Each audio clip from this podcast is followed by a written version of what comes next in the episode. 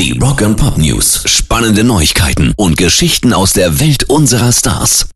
Im Herbst kommt ein neuer Queen-Song raus und zwar mit Freddie Mercury. Jetzt erklärst du mir bitte, wie das geht, 31 Jahre nach seinem Tod. Die Aufnahme stammt wohl noch aus den Sessions zu The Miracle aus 1989 und ist zwischendurch irgendwie verloren gegangen. Und was wissen wir jetzt schon darüber?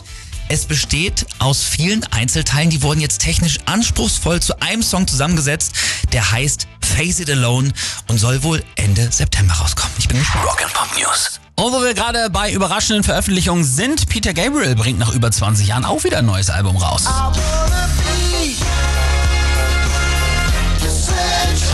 Beim letzten Genesis-Konzert saß er mit im Publikum, jetzt tritt er wieder in den Vordergrund und bringt nächstes Jahr 21 Jahre nach ab wieder neue Musik raus.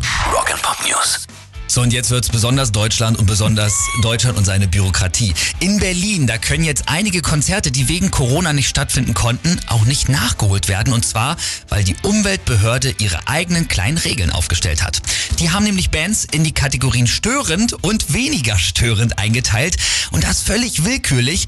Und wenn du jetzt in die erste Kategorie fällst, dann darfst du zum Beispiel auf der Wohlheide oder auch auf der Waldbühne einfach nicht mehr auftreten. Nicht, weil es ein Gesetz dazu gibt, sondern weil irgendein Beamter wahrscheinlich laute Musik nicht mag und sich das so ausgedacht hat.